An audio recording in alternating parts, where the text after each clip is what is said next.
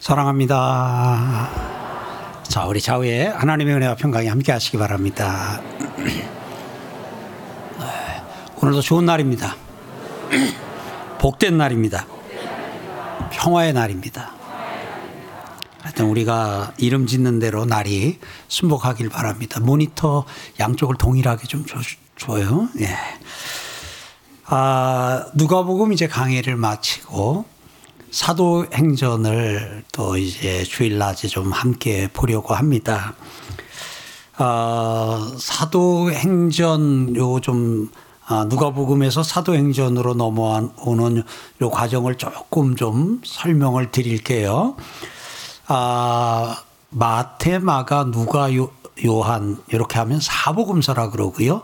마태, 마가, 누가 하게 되면 공관복음이라 그럽니다. 신약 성경에서 편지를 한 번 써보낸 경우엔 그냥 에베소서, 빌립보서 그럽니다. 근데 그곳에 편지를 두 번 써보낸 경우에는 아, 전서, 후서 그럽니다. 고린도 전서, 고린도 후서.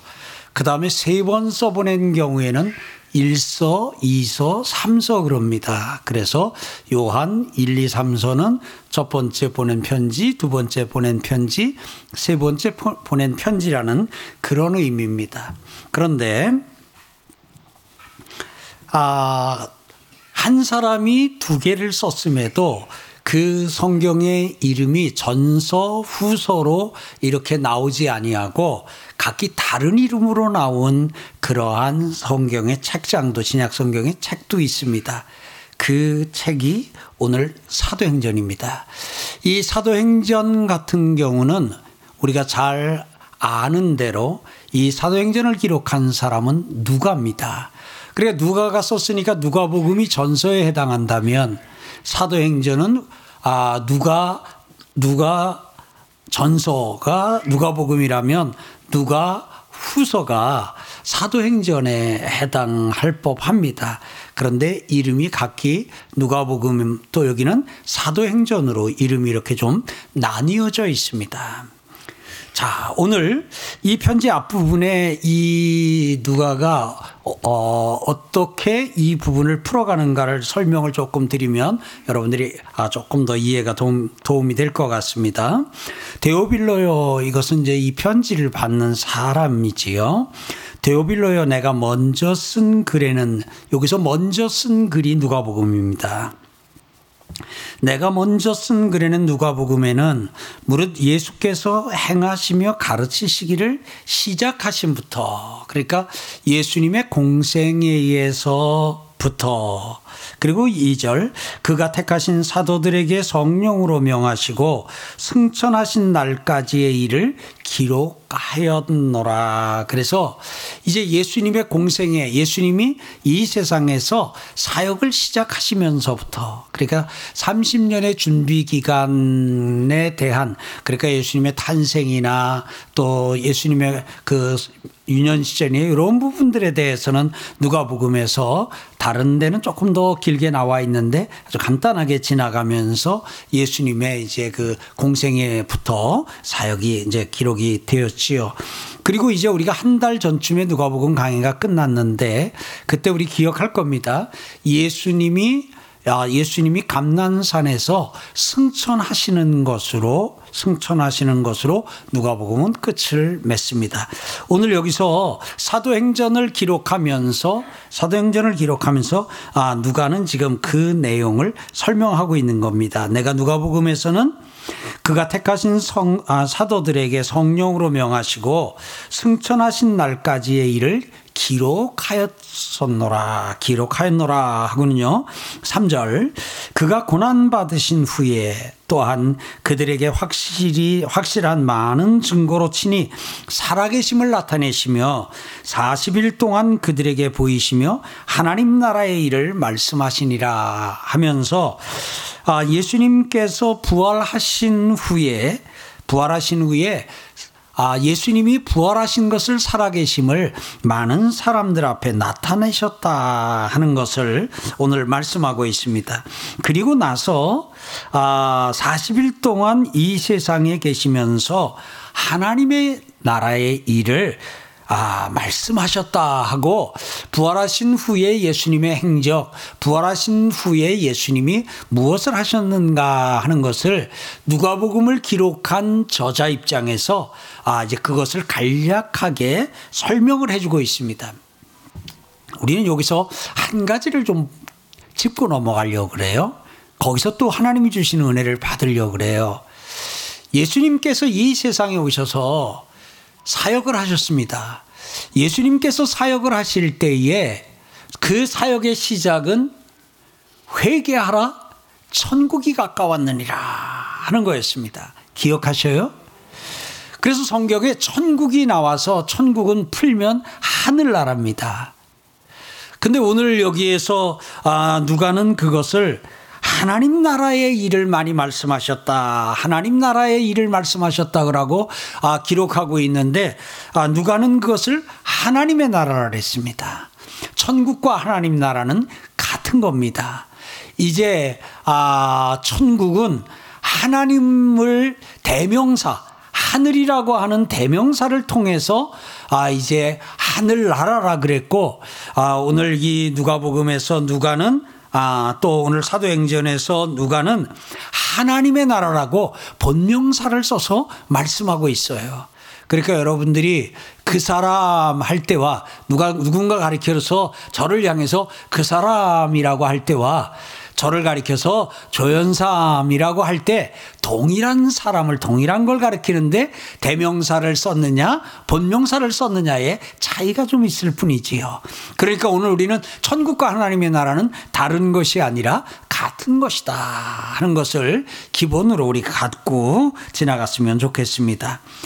오늘 누가는 아, 사도행전을 기록하면서 예수님이 부활하신 후에 하나님의 나라의 일을 말씀하셨다라고 부활하신 후 40일 동안의 행적을 기록하면서 하나님의 나라를 많이 말씀하셨다라고 정리를 했습니다. 오늘 우리는 여기서 뭘 느낄 수 있느냐면 예수님이 살아서 사역을 하시는 가운데도 예수님의 사역을 쭉 살펴보게 되면 거기 중심에 뭐가 들어있냐면 하나님의 나라가 들어있어요. 머릿속으로 지나가나요? 예. 회개하라 천국이 가까웠느니라 하면서 천국은 마치 풍국과 같고 천국은 마치 이와 같으니 천국은 마치 하면서 천국에 대한 비유를 예수님께서는 많이 말씀을 하시며 그래서 예수님의 공생의 사역을 쭉 우리가 시작부터 회개하라 천국이 가까웠느니라 거기서부터 시작을 해가지고 쭉 이렇게 따라가 보면 그 가운데 이렇게 관통하고 있는 큰 물줄기 큰 이 강줄기가 있는데 그게 뭐냐면 천국이라고 하는 것을 볼 수 있어요. 그래서 예수님의 이 세상에 오셔서의 첫 번째 선포는 천국이 가까웠다. 그러면서 그 천국을 천국 하나님 나라 아버지 나라, 하늘, 이렇게 다양한 표현을 사용하고 있는데, 그래서 하나님의 나라가 하나님의 뜻이 하늘에서 이루어진 것처럼 이 땅에서도 이루어지기를 원하나이다 할 때도 그것이 이제 하나님의 나라가 이 땅 가운데서도 나타나고 이루어지기를 오늘 너희가 기도해라 하고 오늘 예수님이 우리에게 말씀을 해주신 것이거든요. 살아서도 천국, 부활하셔서도 천국, 예, 살아서도 부활하셔서도 예수님의 관심은 천국이었다. 하나님의 나라였다. 사랑하는 성도 여러분, 우리가 예수님 믿고 예수님 따르는 입장이잖아요.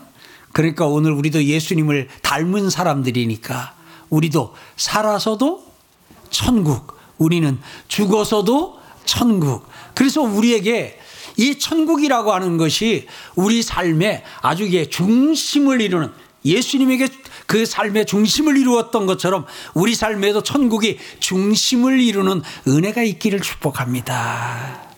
그래서 오늘 여러분들과 제가 이 세상을 사는 동안에도 천국을, 죽은 다음에도 천국을, 그래서 천국을 살다 천국을 갈고 천국을 천국이 우리 인생을 관통하는 관통하는 그리고 이 세상을 떠날 때 우리가 이제 내가 이 세상에서 살던 천국을 이제는 그 천국에서 살러 갑니다.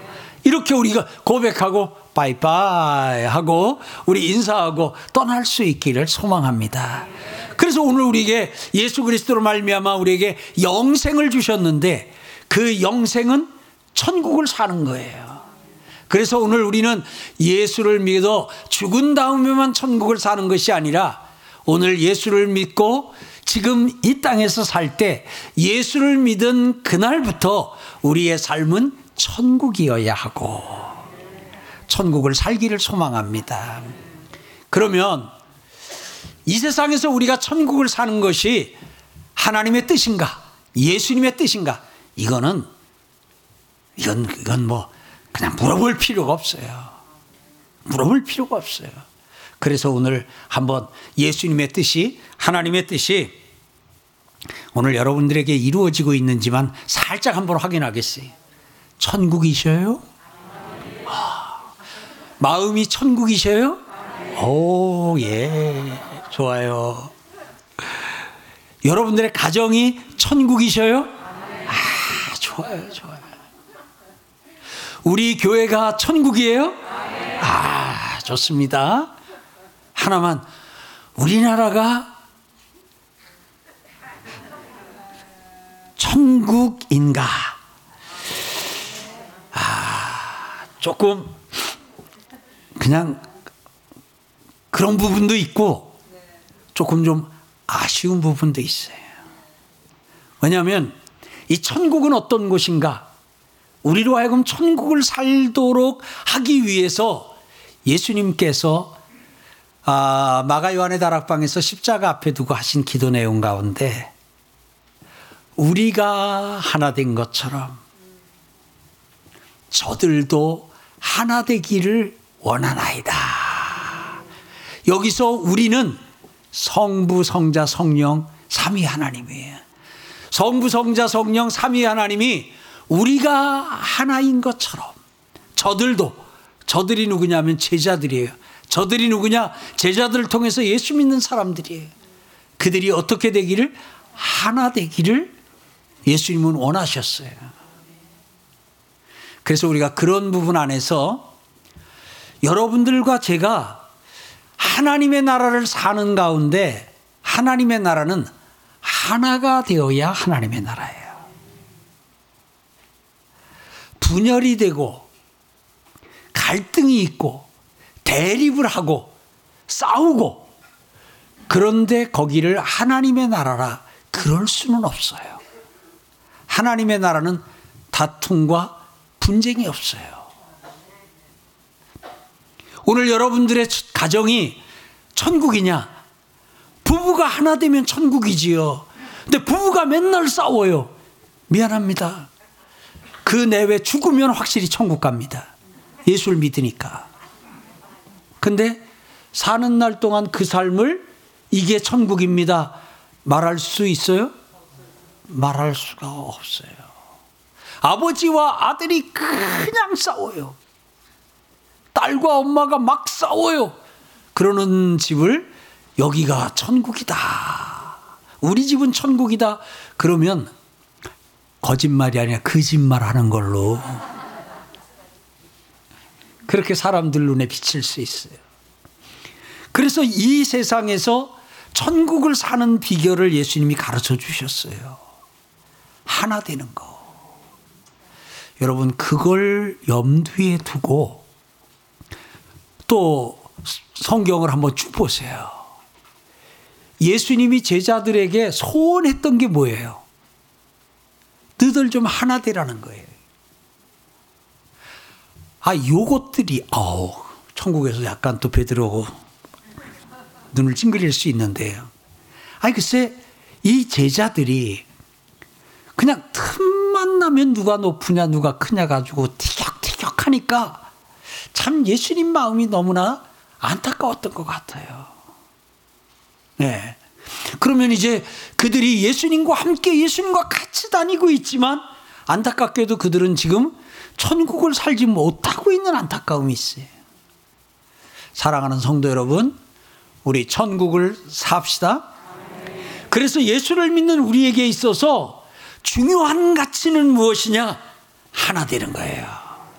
그래서 그리스도 안에서 하나가 되라 한 마음으로 한 뜻을 품고 하나 되어 아 성경에 하나 되는 것이 형제와 연합하여 하나가 되는 것이 부부가 합하여 한 몸이 되는 것이 그래서 성경을 보면 계속 하나 되어 하나 되어 하나 되어 하나 되어라고 가르쳐 주는데 그래서 우리 서울광영교회 성도님들은 그 어떤 것보다 하나됨에 높은 점수를 주고 하나됨을 소중하게 유지 보존하고 지금 하나된 상태라면 그냥 그 하나 되는 것을 깨지 않도록 그 하나 되는 것이 깨어지지 않도록 여러분들이 각별히 그 하나됨을 꽉 붙잡고 유지하시길 축원합니다. 가정이 하나이신 분 축하합니다. 축복합니다. 그 하나됨을 꽉 붙잡으세요. 그 하나됨을 깨는 말이나 그 하나됨을 깨는 행동이나 그 하나됨을 깨는 일이 없고 그 하나됨을 더욱 잘 유지하는 하나 되려면 어떻게 해야 돼요? 사려가 깊어야 돼요. 하나 되려면 이해해 줘야 돼요. 하나 되려면 용납해야 돼요. 용서해야 돼요. 하나 되려면 하나 되려면 양보해야 돼요. 오늘 이것이 여러분의 삶이고 저의 삶이기를 소망합니다. 우리가 나라를 위해서 기도하는 가운데서도요. 우리는 이 나라의 하나됨을 위하여 기도해야 돼요. 그리고 나라의 하나됨을 만드는 사람을 응원해 줘야 되고 나라의 하나됨을 국민의 하나됨을 이걸 갈라놓는 사람들 우리는 야단을 쳐야 되고 우리는 그런 사람들에게 박수나 환호를 보내서는 안 돼요. 이 자신들의 어떤 목적을 위해 가지고 이 하나됨을 깨뜨리거나 국민이 하나된 것을 갈라놓아서 그것에 반사 이익을 얻어보겠다. 그렇게 되면 따끔하게 하나, 둘, 셋. 그러면 안 돼요. 하나, 둘, 셋. 그러면 안 돼요. 하고 따끔하게 말해 줌으로 말미암아 우리 대한민국도 천국이 되기를 소망합니다. 대한민국도 천국을 경험하는 나라가 되기를 바랍니다. 그래서 가난한 자와 부한 자가 하나가 되고 남자와 여자가 하나 되고 어린이와 노인이 하나가 되고 청년과 장년이 하나가 되고 그야말로 그야말로 전 지역이 영남과 호남이 하나가 되어 세대 간에 지역 간에 하나 되는 일을 위하여 여러분들과 저 우리 모두는 힘을 쓰는 은혜가 있기를 바랍니다. 왜냐하면 우리는 하나님의 나라를 살아야 되고 하나님의 나라의 가치를 알기 때문에 하나됨의 가치 하나 되지 못한 상태에서 상태로 쌓아 올린 성은 모래성과 같아서 어느 한순간에 다 무너져 버릴 수 있지만 하나 되어 나아가는 그 땅은 그 가정은 그 사람은 그 나라는 견고할 줄 믿습니다. 견고할 줄 믿습니다. 하나님의 나라를 사나 죽으나 부활하시나 예수님은 관심을 갖고 중심에 두고 사셨다 하는 것 적용하고요. 사절 말씀에 사도들 사도와 함께 모이사 그들에게 분부하여 이르시되 예루살렘을 떠나지 말고 내게서 들은 바 아버지께서 약속하신 것을 기다리라. 어, 누가는 오늘 예수님께서 제자들에게 예루살렘 떠나지 말고 내게서 들은 바 예수님에게서 들은 바 아버지의 약속하신 것을 기다리라. 여기서 아버지가 약속을 해 주신 게 있네요. 아버지가 약속을 해주신 게 있어요. 아버지 하나님이 예수님을 통해 약속을 해주신 게 있어요. 그게 뭐냐? 5절. 요한은 물로 세례를 베풀었으나 너희는 연달이 못되어 성령으로 세례를 받으리라 하셨느니라 그래요. 사랑하는 성도 여러분, 여기 요 성령 있잖아요. 이 성령을 하나님께서 약속해 주신 것이라고 오늘 성경은 기록해요. 여러분들과 제게 하나님이 약속해 주신 게 있어요. 그게 뭐예요? 그게 성령이에요. 그게 성령이에요. 자, 이제 여러분 보세요. 아, 누가복음을 누가복음을 비롯한 사복음서를 사복음서를 예수행전이라면 오늘 이 사도행전은 성령행전이에요. 그래서 사복음서가 예수님의 사역이 시작되면서 십자가의 죽음과 부활로 막을 내립니다. 그리고 나서 이제 성령 행전이 시작되면서 지금 예수님이 승천하시면서 성령이 이 땅에 오셔서 예수님과 성령이 마치 임무 교대를 하시는 것처럼 그래서 성, 아, 예수님은 하늘로 올라가시고 하나님 보좌 우편으로 승천하시고 성령은 이 땅에 오셔서 예수를 믿는 하나님의 사람들 가운데 임재, 내재해 계시는 것으로 이렇게 임무교대를 하시는 것 같은 그런 장면이에요. 그렇다 해서 그러면 예수님은 지금 이 세상엔 안 계시냐? 아니에요. 예수님은 하나님이시기 때문에 무소부재 아니 계신 곳이 없이 어느 곳에나 다 계시기 때문에 하늘 하나님 보좌에도 계시고 우리 마음에도 계시고 여기도 계신 줄 믿습니다. 근데 오늘 성경의 기록으로는 오늘 우리가 이제 예수 그리스도께서 승천하시고 성 아버지께서 약속하신 성령이 너희에게 오면서 이제 어떤 시대가 성령의 시대가 펼쳐질 것이다. 성령의 시대가 도래할 것이다라고 말씀하고 있습니다. 사랑하는 성도 여러분. 그러면서 이 성령은 아버지께서 약속하신 것이다. 그랬습니다. 혹시 성령이 아, 우리가 뒷내용을 조금 압니다. 이제 마가 요한의 다락방에 성령이 내리시기 전에 성령은 신약 성경에 예수님 때나 구약에는 한 번도 나타나신 적이 없다. 아닙니다. 구약 성경을 봐도 성령의 역사가 이렇게 나타나고 흔적들을 보일 수 있죠. 예수님의 사역 가운데도 보면 예수님이 이 세상에 오실 때에 처녀 마리아의 몸에서 탄생을 하셨잖아요. 강생하셨잖아요. 어떻게 해요? 성령으로 성령으로 잉태하여 성령으로 잉태하여 그 다음에 예수님이 시험을 받으러 가셔요. 예수님이 광야에 시험을 받으러 가실 때도 어떻게 해요? 성령에 이끌려 시험을 받으러 가셨어요. 그러니까 예수님이 사역하시는 동안에도 성령은 이 땅에서 역사하셨고 했던 것을 봅니다.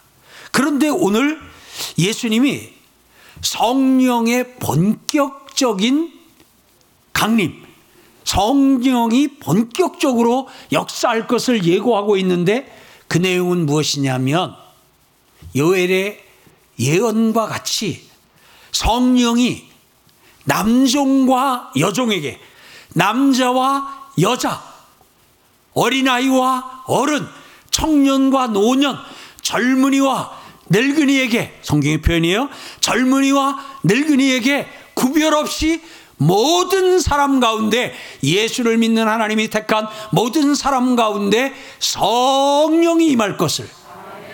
그래서 청년들이 노년의 성도들이 젊은이와 늙은이가 꿈을 꾸고 함께 환상을 보는 그러한 놀라운 역사가 이루어질 걸 말씀하고 있어요. 오늘 사랑하는 성도 여러분, 성령의 시대가 도래할 것이다 하면서 이제 하나님 아버지가 약속한 그 성령이 너희 가운데, 너희 한 사람 한 사람 가운데 임할 터인데 그 약속을 기다려라 하고 말씀한 거예요. 그리고 우리는 뒤에 있는 내용을 앞으로 설교할 내용이지만 미리 가져다 보면 그 성령이 임했어요. 그러면서 오늘 그것을 예언하면서 그것을 예고하면서 어떤 말을 쓰고 있냐면 요한은 물로 세례를 베풀었으나 너희는 몇 날이 못 되어 성령으로 세례를 받으리라 그랬어요. 성령으로 세례를 받으리라. 그러다 보니까 성령의 역사가 뜨겁게 나타나고 하던 시절에 성령 세례가 무엇이냐를 가지고 감론을박 많이 했어요. 그 가운데 하나가 성령 세례가 성령 세례 받은 표가 방언이다. 그래서 방언을 하면 성령 받은 거예요. 성령 세례 받은 거예요. 방언을 못하면 성령 세례 못 받은 거예요. 이제 그러다가 보니까 신앙생활은 오래 했는데 그 방언을 못하는 사람들이 막 하면서 나무를 붙잡고 주여 나도 방언 좀 주세요. 방언 좀 주세요. 그리고는 방언을 하는 사람들은 막난 성령 세례 받은 사람이야. 막 이제 이러고 다니는데 교회는 한 20년 30년 믿음으로 잘 살았는데도 방언을 받지 못한 사람들은 주눅이 돼 가지고 아유 나도 저거 좀 받았으면 좋겠는데 이제 막 이제 그러고 그랬던 때가 있어요. 이제 이건 오해예요. 이거는 이거는 이렇게 생각하면 안 되죠. 여러분 가운데는 이렇게 생각하는 분 없겠지요. 세례라고 하는 게 뭐냐면 세례는 아, 물에 잠겼다가 물에 잠겼다가 그 물 속에서 다시 올라오는 거예요. 그래서 우리는 이렇게 물을 이렇게 좀 떠가지고 머리에다가 이렇게 하면서 약식으로 세례를 거행하고 세례를 받는데 오늘도 침례교를 비롯해서 교회들 가운데는 지금도 침례로 그 침례는 뭐냐면 사람이 물 속에 일단 한번 잠겼다가 다시 일어나는 그래서 그런 교회들은 교회의 강단이나 뒤쪽에 침례탕이 있어 가지고 이제 그 욕조 비슷한 거 좀 큰 사이즈의 욕조 비슷한 게 있어서 사람이 뒤로 이렇게 잠길 수 있 는 정도의 그 침례탕을 구비하고 침례를 거행합니다. 이제 또 뭐 세례가 옳다, 침례가 옳다, 침례만이 진정한 세례다 먼저 또 이러면서 아니다 먼저 이러면서 아, 하는데 그렇지 않아요. 세례를 받는 거나 침례를 받는 거 같은 겁니다. 아, 저는 주로 세례를 집례하고 침례를 직접 진행 집례해 본 적은 없어요. 한번 집례를 하라고 했는데 기운이 딸려서 못한 적은 있어요. 그게 뭐냐면 이라크 형제들 가운데서 굳이 또 저한테 세례를 받고 싶다고 또몇 명이 그래가지고 이제 보면 밀레도 프로젝트를 매년 하는데 올해도 갔다 왔어요. 이제 좀 보도 나올 거예요.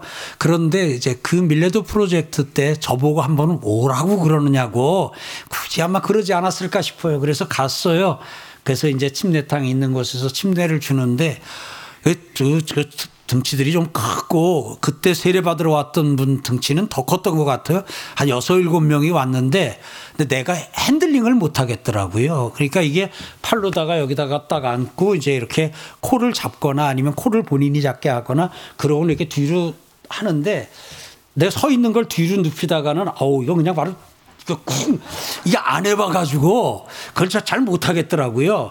아예 그냥 강에 가서 바다에 가서 하는 거면 내가 좀 해보겠는데 아, 근데 이렇게 날 보고 하라 그러는데 안 돼가지고 제가 노링 목사님 보고, 아, 목사님 하십시오. 그러고 내가 옆에서 이렇게 좀 잡아만 드리고 그리고 이제 이렇게 했는데 아주 노링 목사님은 아주 능숙하게 이렇게 물에다가 이렇게 한번 그래서 세례를 이렇게 를, 아, 물 속에서 거행을 할 때는 이렇게 뒤로 이렇게 줍히고 그래서 거기 뭐냐, 아, 주와 함께 죽고 그리고 좀 눌러놔야 돼요. 예, 좀 이렇게 눌러놨다가 예, 이거 넣었다가 바로 꺼낸 게 아니라 주와 함께 죽고 그리고 좀 죽고 죽고 예, 그 그러다가 이제 주와 함께 살고 그래서 이게 아 세례에는 어떤 의미냐면 세례의 의미는 죽는 의미가 들어 있어요. 그리고 세례에는 사는 의미가 있어요. 그래서 나는 죽고 예수는 살고 이게 이제 세례예요. 그래서 나는 죽고 물속에 빠져서 그리고 주와 함께 살고 그래서 나는 죽고 예수는 살고. 이제 그래서 우리가 내가 그리스도와 함께 십자가에 못 박혔나니 이거를 내가 그리스도와 함께 세례를 받았나니 이제는 내가 산 것이 아니요 내 안에 그리스도께서 사신 것이라 이제 내가 육체 가운데 사는 것은 나를 위하서 자기 몸을 버리신 하나님의 사랑 가운데서 사는 것이다. 이, 이것이 사실은 세례의 고백, 세례 안에 이런 의미가 있어요. 그러면 오늘 여기서 아, 그래서 이 세례는 그 가운데 이게 푹 잠긴다는 그런 의미도 있고요. 아, 그러면 성령 세례가 뭘까요? 성령 세례도 마찬가지예요. 성령으로 말미암아 성령에 일단 잠기는 물에 잠기는 것처럼 성령에 잠기는 거예요. 그러면서 그 성령 안에서 다시 한번 내가 성령 안에서 내 의지나 내 뜻은 죽고 성령의 뜻과 하나님의 의지, 하나님의 뜻과 하나님의 의지는 살아나는. 그래서 성령 세례를 받았다. 성령 세례를 받으라 하는 말은 아, 우리가 어떻게 이해를 하고 하면 좋으냐면 성령에 푹 잠겨서 내 의지나 내 생각대로 사는 게 아니라 성령의 의지와 성령의 생각대로 그래서 성령이 동쪽으로 이끌면 동쪽으로 서쪽으로 이끌면 서쪽으로 이게 이제 성령이 이끄시는 대로 사는 삶이 곧 성령 세례 받은 삶이거든요. 그러면 이 성령 세례라는 말이 성령 세례라는 말이 뒤에 가다 보면 성령 세례라는 말 대신에 다른 표현으로 나옵니다. 바울의 표현으로 가보면 술 취하지 말라 이는 방탕한 것이니 오직 성령의 뭘 받으라? 충만을 받으라. 그래요. 거기서 오직 성령의 충만을 받으라 하는 것을 오직 성령의 세례를 받으라. 이래서 물론 이 성령의 세례와 성령의 충만을 이제 뭐 다 구분해서 그걸 뭐 이런 차이 미세한 차이 신학적으로 많이 이렇게 좀 아, 의견들이 있고 열심히들 이제 아, 공부도 하고 이렇게들 해요. 열심히들 하시도록 하고요. 오늘 우리가 적용하는 것은 적용하는 것은 이 성령의 세례와 성령의 충만은 그냥 같은 것이다 하고 우리가 받게 되면 그러면 큰 틀 안에서 미묘한 차이나 그거 구분할 수 있으나 우리가 받기에는 조금 더 부족함이 없어요. 그러니까 성령 세례 받으라 하는 말은 성령을 어떻게 받으라? 충만히 받으라. 그래서 성령 충만이라고 하는 것과 관련해서 저 에스겔서의 표현을 보게 되면 성전 문지방에서 물이 흘러나오잖아요. 물이 흘러나오다가 처음에는 발목에 차다가 무릎에 차다가 허리에 차다가 가슴에 그리고 나중에 키를 넘기잖아요. 그러다 보면 뭐예요? 처음에 허리까지 찰 때만 해도 내 의지로 그래도 그 이렇게 어떻게 할 수가 있어요. 근데 성령이 키를 넘겨버리게 되면 그 물에 그냥 내 몸을 맡길 수밖에 없어요. 성령이 충만해지게 되면 성령이 허리까지만 차면 성령이 막 이렇게 아 뭐 역사하셔도 아 무슨 말씀입니까? 무슨 말씀입니까? 무슨 말씀입니까? 그래야 맨날 제자리지요. 왜냐하면 그 이게 저기 물막 아, 흘러가는데 가가지고 거기서 성령이 아래 이 물이 아래쪽으로 흐르는데 거기다 몸을 턱 맡기면 그냥 그 물 타고 쭉 가는데 아우 내가 내려갈 수 없어. 그래서 손을 벌리고는 올라가겠다고 막 그래요. 나중에 뭐 올라가졌어요 아니. 그 자리에서 그냥 이럴 땐 욕만 쓴다 그러죠. 그 자리에서 그냥 힘만 쓰고 욕만 쓰고 그래. 우리도 이제 신앙생활을 이렇게 하다 보면 성령이 한 발목만큼 찼을 때는 뭐 성령이 조금 있기는 있어도 내가 막 펄쩍펄쩍 내 마음대로 다 다녀도 별로 불편함이 없어요. 약간의 저항? 약간의 걸. 근데 이제 한 무릎쯤 되면 그게 조금 더 좀 조금 이렇게 조금 이제 내 마음대로 하기 조금 불편해지지요. 허리쯤 되면 이제 이러고 있고 이러고 있고. 근데 이제 키를 넘기게 되면 그다음에는 발이 안 다니까 그냥 그 물에 막힐 수밖에 없어요. 성령 충만이라는 것은 뭐냐면 성령이 우리의 키를 넘어서 그냥 내 의지나 내 뜻이 아니라 그냥 성령이 시키시는 대로. 자, 보세요. 성령의 시대가 도래할 것을 예언하면서 사도행전이 이제 시작되는데 사도행전에서 보게 되면 성령에 이끌려. 자, 빌립 같은 사람 보세요. 아니, 전도를 하려면 사람 많은 데로 가야 되잖아요. 근데 성령이 이끄시니까 광야로 가잖아요. 아니 세상에 전도를 하러 광야로 가는 사람이 어디 있어요? 전도를 하러 어디로 가야 돼요? 아, 시내로 가고 사람들 많은 데로 가야죠. 근데 성령이 이끄시니까 성령이 이끌으시면 그 성령이 이끌시는 대로 내 생각에는 광야에 무슨 사람이 있겠냐? 나는 전도해야 되는데 그렇게 하지 않아요. 성령이 이끄시면 광야로 가요. 에디오피아 내시를 만나가지고 복음을 전하잖아요. 성령이 막으시면 막혀요. 성령이 여시면 가요. 그래서 사도행전을 보게 되면 성령에 따라서 싹, 싹 이게 움직이는. 그래서 자기들의 의지는 세례를 받아서 죽었어요. 자기들의 의지는 죽고 성령의 의지에 따라서 갔다가 쫙 움직이는 오늘 그 역사가 오늘 사도행전에 나타나고 있거든요. 축복합니다. 성령 세례 받으시길 축원합니다. 성령 충만 받으시길 축원합니다. 이제 성령의 시대, 시대 가 도래했다는 이 누가의 예언을 통해서 여러분들과 제가 사도행전을 강해하는 가운데 성령 시대에 임한 그 성령의 역사를 여러분들과 제가 몸으로 체험하는 은혜가 있길 축복합니다. 사도행전은 사도행전은 교회를 세우는 거예요. 여러분 마테마가 누가 요한복음에 교회라는 단어는 예수님께서 교회 설립을 하실 때 외에 한두 번 정도 밖에 사용을 안 하셨어요. 예수님이 살아생전에 예수님은 교회 설립 선언까지 하셨어요. 그리고 예수님은 죽으시고 부활하시고 승천하셨어요. 그 예수님이 설립 선언을 교회 설립을 선언하신 그 일이 구체적으로 이루어지는 게 사도행전이에요. 그래서 이제 사도행전에 보면 교회가 세워져요. 예루살렘 교회가 세워지고 안디옥 교회가 교회가 세워지고 제 그 뒤로 넘어가게 되면 각 처에 서신서에 가보게 되면 에베소 교회가 빌리포 교회가 데살로니가 교회가 고린도 교회가 각 처의 교회가 세워져요.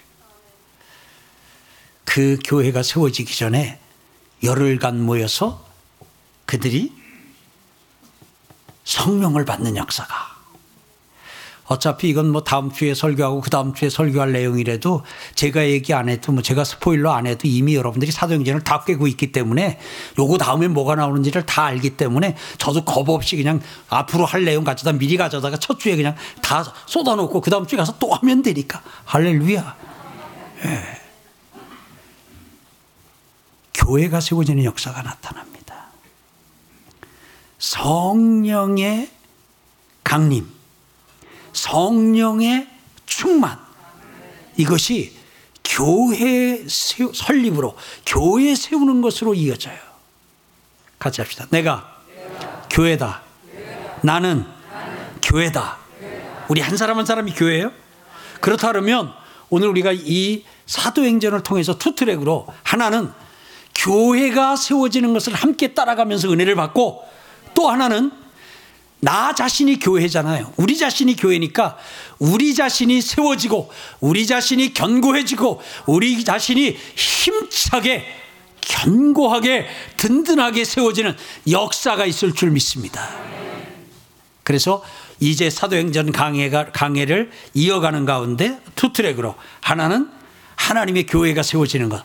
또 하나는 교회인 내가 함께 세워져 가는 그래서 사도행전 강해를 끝났을 때에 아, 이전보다 여러분들이 더욱 단단하게 견고하게 서 있는 역사가 있기를 바랍니다.